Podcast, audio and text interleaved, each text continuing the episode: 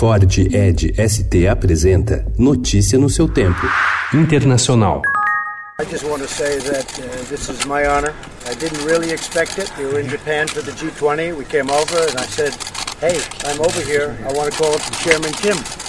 And we got to meet Durante duas décadas, os presidentes dos Estados Unidos que visitaram a zona desmilitarizada, dividindo a Península Coreana, seguiram o mesmo manual usar binóculos para ver os guardas norte-coreanos, manter um olhar severo e advertir Pyongyang contra provocações. Donald Trump rompeu o precedente ontem, tornando-se o primeiro líder americano no cargo a pisar na Coreia do Norte. O terceiro encontro com o ditador Kim Jong-un representa a reabertura das negociações entre os países. Ele elogiou o ditador norte-coreano e convidou-o para visitar a Casa Branca.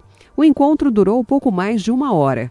Trump demonstrou irritação com comentários de que suas propostas para Kim não levaram a nenhuma medida significativa para acabar com o programa nuclear da Coreia do Norte. Os corpos dos imigrantes Oscar Martinez e sua filha Valéria, que morreram no dia 23 ao tentar cruzar o Rio Grande para entrar nos Estados Unidos, chegaram ontem em El Salvador para serem velados. A tragédia da família de Oscar, natural de San Martín, no centro de El Salvador, repercutiu em todo o mundo após a publicação de uma foto que mostra pai e filha caídos mortos às margens do rio que separa os Estados Unidos do México, onde ele é conhecido por Rio Bravo.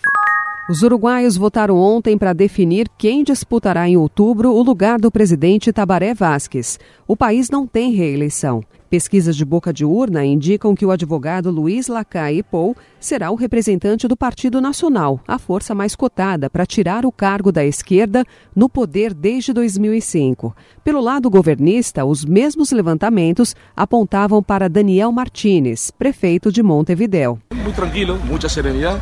E bueno, y esperando lo que pase y después pase lo que pase, vamos a ir a con, con los compañeros o a felicitar él, él o la que haya ganado o bueno, o a recibir el, la felicitación veremos.